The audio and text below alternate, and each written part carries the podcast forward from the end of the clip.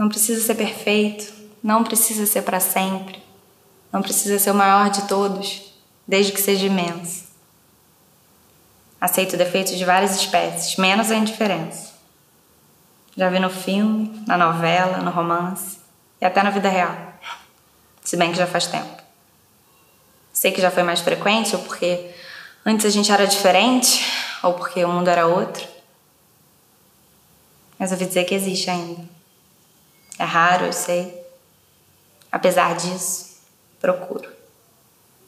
Pode ser louro, moreno, bonito, feio, médio, esquisito, muito magro, meio bronco. Pode ter cabelo liso, cacheado, não importa. Se ele tiver alguma coisa de John Malkovich misturado com Manuel de Barros, seria ótimo, mas não chega a ser exigência.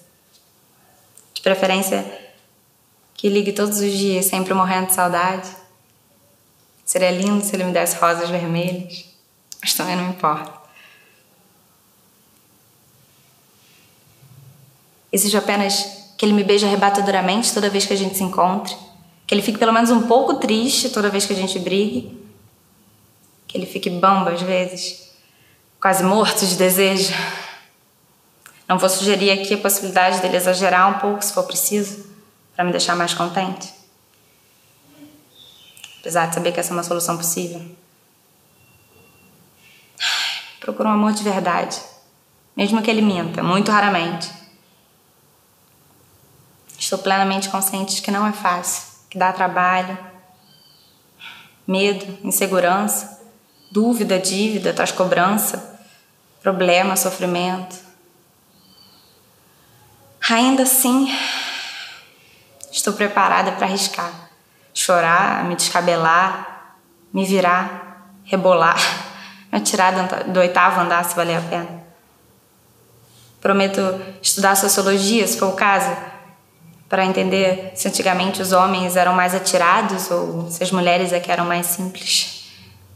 Se chegar a uma conclusão não muito satisfatória, prometo ainda dar a volta por cima. Só vou dar uma única dica: homens, atenção. Mulher gosta de ser seduzida. Através de pesquisas, entrevistas, observações ou que se julgar necessário, procurarei compreender os motivos que levam o sexo masculino a priorizar tanto o trabalho e o feminino a dar tanta importância ao amor. Será essa a maior dificuldade de todas? Levarei em consideração fatores biológicos, hereditários, atávicos, atípicos. Juro para me inspirar vou ler muita poesia. Me comprometo a ser doce, louca, carinhosa, compreensiva na medida do possível. Garanto aprender culinária, se isso for imprescindível. Faço qualquer negócio. Só não quero me jogar e depois ouvir um ah porque não sei que lá. Ah porque não sei que lá nada. Aceito tudo a não ser desculpas esfarrapadas. Faço questão de um mínimo de certeza. Suficiente para viver alguns dias felizes e algumas noites muito quentes. Não abro mão de uns poucos detalhes segredo no ouvido, muita libido e pelo menos um olhar apaixonado por semana. O ideal é que o começo seja explosivo e o final, se houver final, seja por um motivo inevitável. Mas se não for o ideal, não faz mal. Tudo tem seus defeitos. Não é difícil me encontrar. Tenho vinte e tantos anos, tenho lá meus encantos.